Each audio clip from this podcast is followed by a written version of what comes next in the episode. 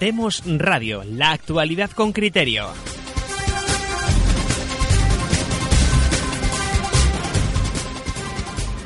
¿Qué tal? Muy buenas tardes. Bienvenidos un día más a Demos Televisión. Como todos los miércoles, hoy tenemos la suerte de contar con nuestro economista de cabecera, el eh, profesor Roberto Centeno. Roberto, ¿qué tal? Muy buenas tardes. Muy buenas tardes. ¿Qué tal estáis todos? Bueno, Roberto, pues hoy arrancamos hablando del juicio del proceso porque Rajoy, como aparece en el título de este vídeo, ha sido acusado de alta traición por el número 2 de Interior que ayer declaraba en el juicio del proceso.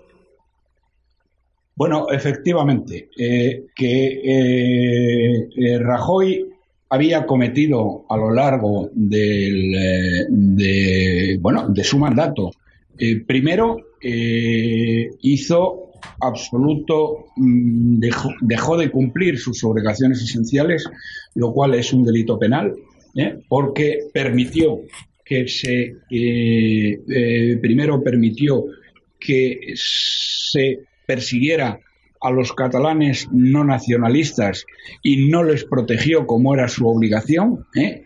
no les ofreció el amparo del gobierno como era su obligación, luego permitió que esta organización criminal que está siendo juzgada eh, eh, utilizara recursos públicos, oficinas del gobierno, etcétera, para preparar el golpe, algo que no ha sucedido jamás en el mundo mundial, y luego, luego después mm, eh, financió el golpe con el dinero del FLA que en mi antiguo alumno Montoro tenía la obligación de controlar y dijo que, controlaría, pero además es que tenía que controlar el destino final de cada euro que les daba a estos eh, criminales y no lo hizo. Con lo cual, no lo hizo pero no lo hizo aposta, es decir, para que eh, pudieran financiar el golpe. Es decir, que esta, esta, esta mm, dejación de funciones, esta colaboración con la sedición y esta financiación del golpe de Estado constituían ya de por sí un eh, ilícito de alta traición. De hecho, y ya se lo he comentado a ustedes, eh, mi maestro y amigo y conocido de todos, don Antonio García Trevijano, eh, le sorprendió la muerte mm, teniendo prácticamente terminado un, una, una denuncia ante el Supremo por alta traición por estos eh, ilícitos penales que les estoy comentando y que don Antonio tenía muy, muy claro. Pero fíjense ustedes, ayer, y eh, yo estando, eh, digamos, muy metido en toda esta historia, estando muy metido en la querella penal que estaba preparando don Antonio, que le ayude mucho a ello, eh, mm, me he quedado absolutamente estupefacto cuando oí las declaraciones ayer en el juicio del proceso delante del Tribunal Supremo de don José Antonio Nieto. Don José Antonio Nieto, señoras y señores, es el número dos de Interior. Asómbrense ustedes, señoras y señores, lo que dijo la acusación de don eh, José Antonio Nieto ante el Tribunal Supremo, que no es cualquier sitio, de lo que dijo. Lo que dijo es que el señor Rajoy, la señora eh, Santa María, habían pactado la realización de un referéndum, mm, digamos, podríamos llamar light en las calles, etcétera, ¿eh? pero con una finalidad de la ruptura de España. ¿Se dan cuenta, señoras y señores, de lo que les estoy diciendo?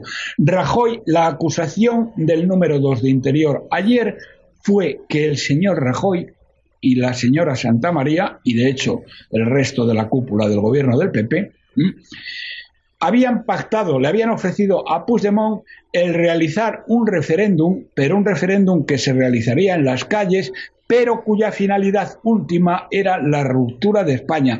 Y eso lo había hecho este canalla, este traidor, esta canalla, esta traidora de Sae de Santa María.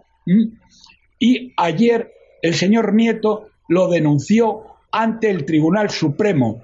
Fíjense ustedes qué barbaridad. Miren, en cualquier Estado de Derecho, en Estados Unidos, en Alemania, en Francia, en Gran Bretaña, en Italia, en cualquier país, en cualquier Estado de Derecho, este, esta denuncia hubiera hecho que ayer mismo por la noche el señor Rajoy, la señora Santa María, el señor Montoro, el señor Zoido, ¿eh? hubieran sido detenidos y encarcelados por presunta alta traición.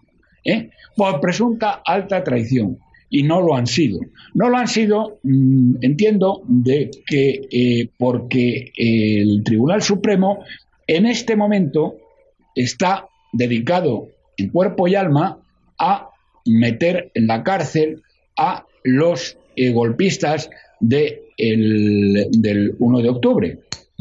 Cosa que además, si ustedes han seguido medianamente lo que está sucediendo desde el lunes, eh, lo tienen fatal, fatal, fatal, porque las declaraciones que ha hecho de los Cobos, que fue el coronel de la Guardia Civil, eh, que estuvo haciendo todo el operativo, las declaraciones de Nieto, las declaraciones del delegado del gobierno, las declaraciones de distintos testigos desde el lunes, eh, colocan a los eh, imputados en este juicio en una situación imposible.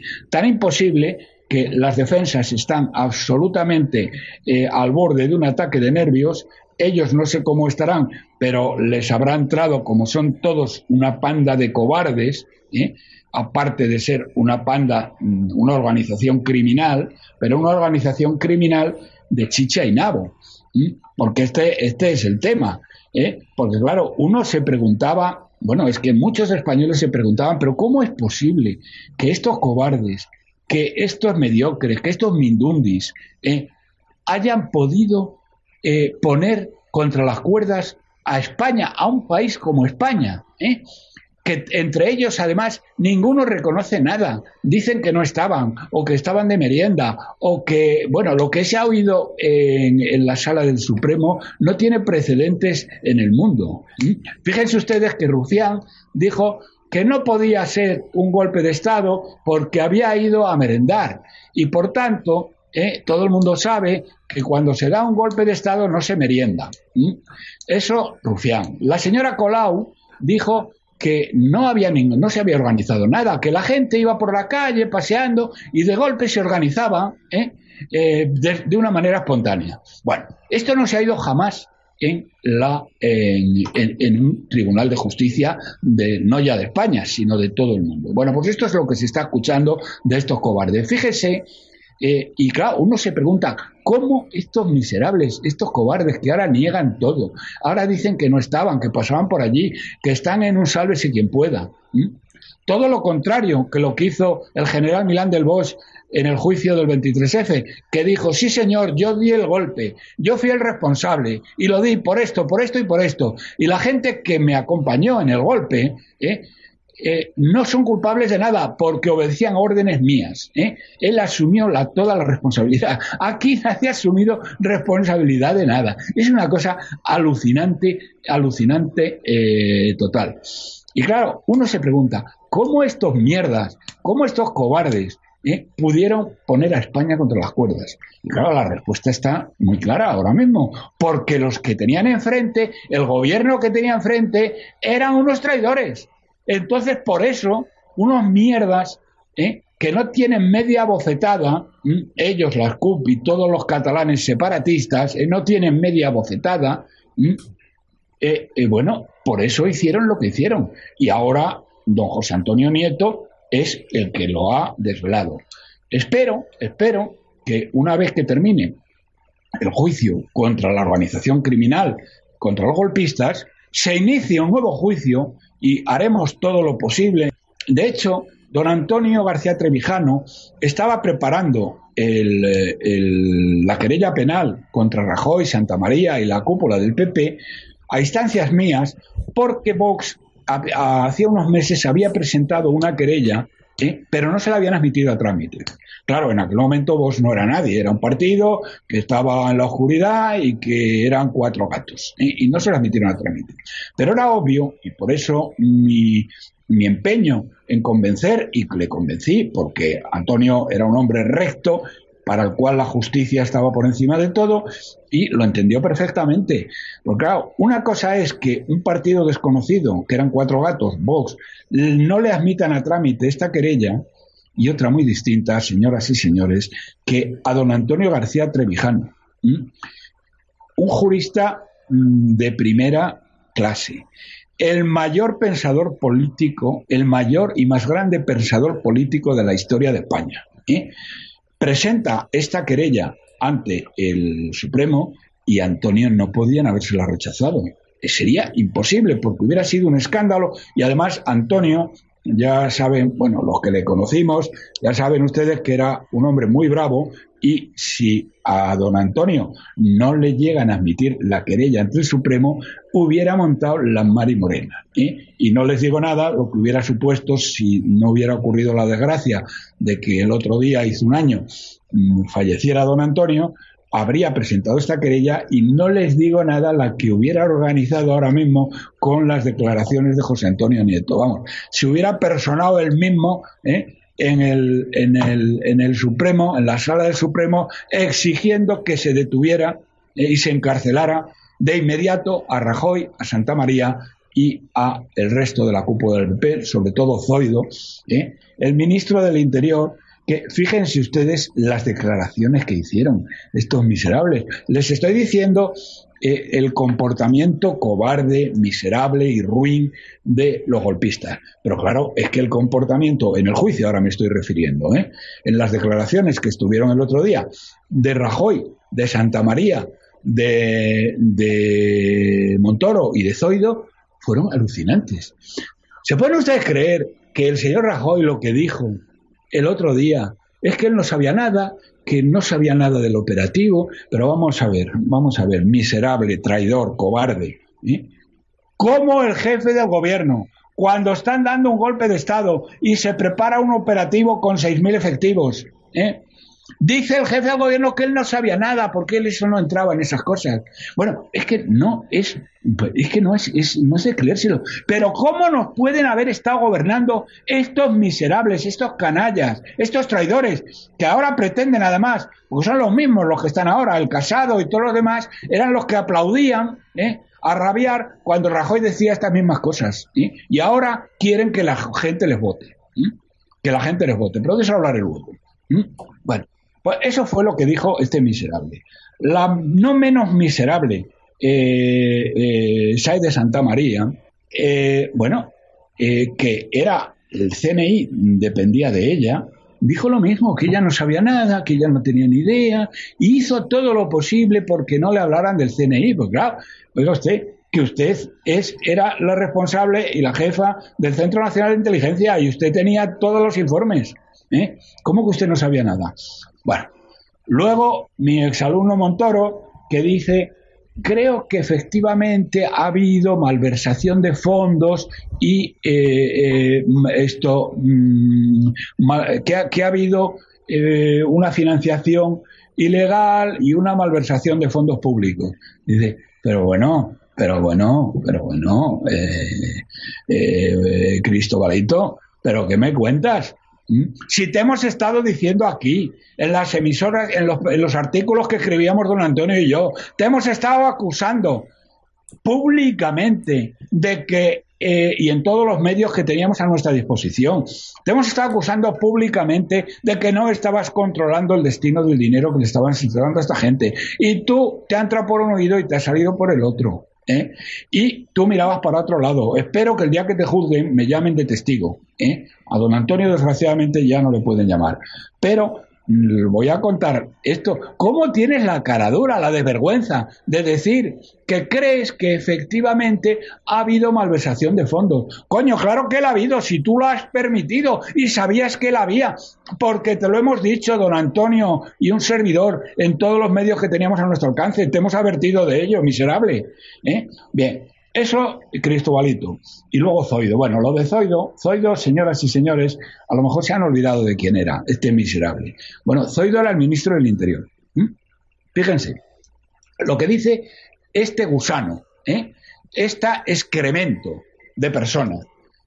¿eh? Dice el tío ministro del Interior se realiza un, despliegue de 6.000 efectivos con orden de no intervenir ni de hacer nada, es decir, atados de pies y manos, los dejan en manos de los separatistas, ¿eh? de los violentos separatistas, que es lo que ahora se está viendo y se está demostrando en la sala del Supremo, y este miserable, este gusano, esta rata, dice que él no sabía nada del operativo.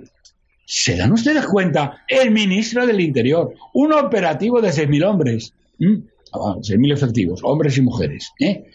Y dice el tío que no sabía nada, que él no, que eso no, no sabía nada. Pero ¿cómo se puede ser tan gusano, tan miserable? Zoido, eres un canalla, eres una rata, eres un mierda. Es que es, estás en la última, en la, en la última escala de la indignidad humana. ¿eh? Zoido. Bueno, pues señoras y señores, estos han sido y esto es lo que está dando de sí el proceso. Pero lo más importante, lo más importante es que ayer don José Antonio Nieto, número dos de Interior, es decir, el número dos de Zoido, que eh, frente a la bajeza moral, la miseria moral eh, de su jefe, el gusano Zoido, eh, ha dicho la verdad.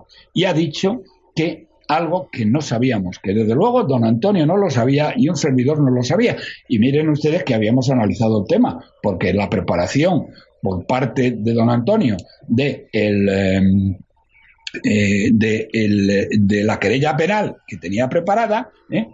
Eh, que por cierto, ayer me preguntaba un cretino del PP y dice, bueno, ¿y por qué no la presenta usted? Dice, hombre, gilipollas, porque a mí no me la admitirían. Se la hubieran admitido a don Antonio García Trevijano como a Yójula, pero a mí, ¿eh? un modesto desconocido, no me la hubieran admitido jamás, igual que no se la admitieron a vos. ¿eh? Pero a don Antonio, vaya que se la hubieran admitido, vaya que se la hubieran admitido. Fíjense ustedes la, enorme desgracia que ha tenido España con el fallecimiento de eh, nuestro querido amigo y maestro Antonio García Trevijano qué desgracia más gorda y en qué momento más inoportuno fue a entregar su alma a Dios, porque si hubiera estado vivo, ni les cuento lo que hubiera organizado en este juicio del Tribunal Supremo. Bien, señoras y señores, la acusación de José Antonio Nieto ni siquiera nos la olíamos, ni Antonio ni yo, ni nadie de los que hemos colaborado ahí, ni nos la olíamos. Que les dijera en a les ofreciera que hicieran que ellos no se pondrían a hacer un, un, eh, un referéndum, llamémosle light, pero cuya finalidad era la ruptura de España.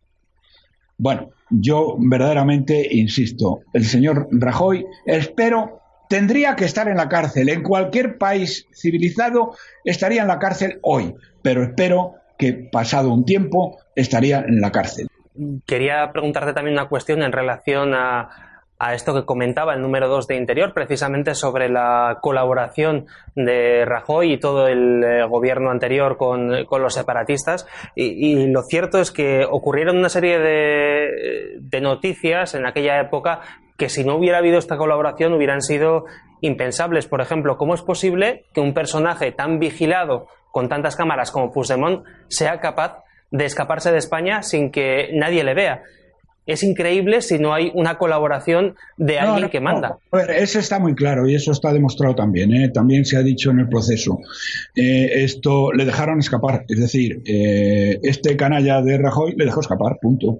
Ah, bueno, perdón, perdón, señoras y señores, que se me olvida lo último. Si es que esto, de verdad, es que no se lo puede uno creer. Esto no ha sucedido jamás en la historia, ni de Europa ni de España. ¿eh? Los documentos, señoras y señores, lo publicó ayer OK, Diario en, a toda plana. ¿eh? Esto, los documentos probatorios de esta traición de Mariano Rajoy, Saez de Santa María, Zoido y el resto de miserables que formaban el gobierno de Rajoy, el gobierno del PP, estaban en Moncloa. ¿Saben ustedes, señoras y señores, la acusación que hacía ayer OK Diario? Que han desaparecido, los han hecho desaparecer. Es decir, que Rajoy y Santa María y Zoido y su madre ¿eh? los han hecho desaparecer.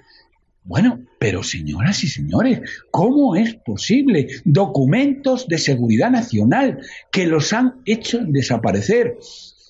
No sé, supongo que el CNI tiene que tener copia. El Centro Nacional de Inteligencia tiene que tener copia de estos documentos. Naturalmente el traidor Sánchez no los va a pedir y a lo mejor hasta se los obliga también a destruir. Pero ¿se pueden ustedes creer que además de lo que les estoy contando, estos canallas, estos miserables, estos traidores, estos ruines, estos gusanos, estos enemigos de España, han destruido los documentos que probaban su traición?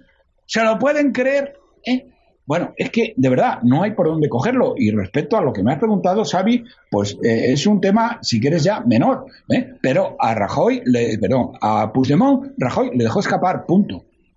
Dio orden de que le dejaran escapar, para ser más exactos. Antes de terminar, Roberto, sí que me gustaría comentarte una noticia que ha salido hoy mismo, y eh, la estaba leyendo en el periódico y que tiene que ver con, Cataluña, precisamente.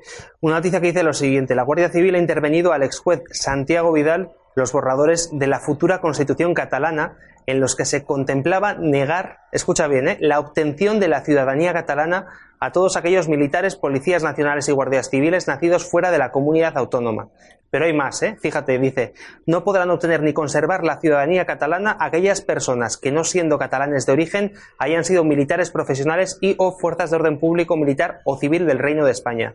Además, dice, en todo caso, hay una disposición transitoria en la que la República Catalana podría estudiar caso por caso su situación. O sea, es un texto, si puedes leer la noticia, salía publicado hoy en El Mundo. También, eh, bueno, habla de los funcionarios que cesarán sus funciones también, eh, los que trabajaban para, para el Reino de España, dicen, podrán optar por seguir residiendo en Cataluña, perdiendo su condición de funcionarios. Y luego decían también que los que hayan nacido fuera de, eh, los que hayan nacido en Cataluña, si querían esa nacionalidad catalana, tenían que renunciar a la, a la española. En fin, una serie de, de disparates que, bueno, que habían salido publicados en, en El Mundo, en el periódico El Mundo. Inaudito. Bueno, por eso les estaba diciendo, señoras y señores, que estos días, desde el lunes, ¿eh? Eh, el hundimiento de las posibilidades que tenían de defensa esta organización criminal que está sentada en el banquillo, en el banquillo se han desvanecido. Y estos tíos van a ir a la cárcel 30 años. Pues eh, Roberto, no tenemos tiempo para más. Como siempre, muchísimas gracias por habernos atendido y en siete días volvemos a hablar contigo en Demos. Muy bien, gracias a vosotros. Pues nosotros cerramos aquí este programa. Si te ha gustado el vídeo, dale al like, compártelo y recuerda que mañana a las 9 volvemos con más criterios en Demos Televisión. Adiós y que pases una feliz noche. Gracias por escuchar Demos Radio. Síguenos en nuestras redes sociales, en Facebook y Twitter Demos Libertad, en YouTube Demos TV y en iVoox y Spreaker Demos Radio. Síguenos también en nuestra web elcrítico.org.